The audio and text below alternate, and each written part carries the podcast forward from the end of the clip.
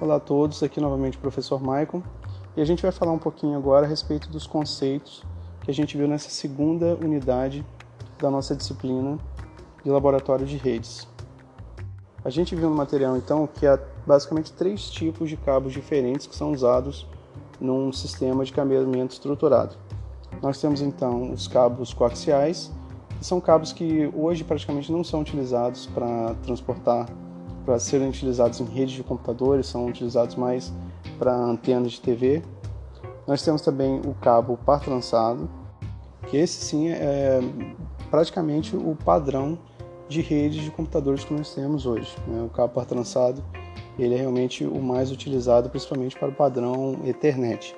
O que a gente tem que é, pensar a respeito do, do cabo par trançado, ter em mente, é que esse cabo ele pode ser de dois tipos. A gente pode ter um cabo par trançado STP e um cabo par trançado UTP.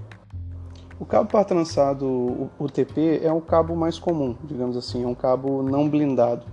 Ou seja, é aquele que provavelmente você tem aí na sua casa que chega na sua operadora de, de internet aí no seu roteador. É um cabo mais simples, mais barato e que é geralmente aplicado em uso mais comum. Já o cabo par trançado blindado ou STP ele é um cabo que é utilizado em situações onde podem ocorrer interferências eletromagnéticas por onde aquele cabo está passando. Então, se você está num ambiente industrial, é, por exemplo, uma fábrica de automóveis, ou de repente uma plataforma de petróleo, ou mesmo numa instalação em um edifício em que você sabe, sabe que aquele cabo vai passar por uma área em que pode sofrer algum tipo de interferência, é indicado que seja utilizado o cabo par trançado blindado. Às vezes você pode pensar, ué, se ele então tem essa proteção, por que não utilizar o cabo blindado em todas as situações? É, obviamente porque ele é mais caro. Justamente por ele trazer essa proteção, ele é mais caro, então a gente tem que saber utilizar é, cada recurso para cada finalidade. E por último, o material fala da fibra ótica. A fibra ótica ela realmente foi uma foi um, um achado muito interessante nos últimos anos.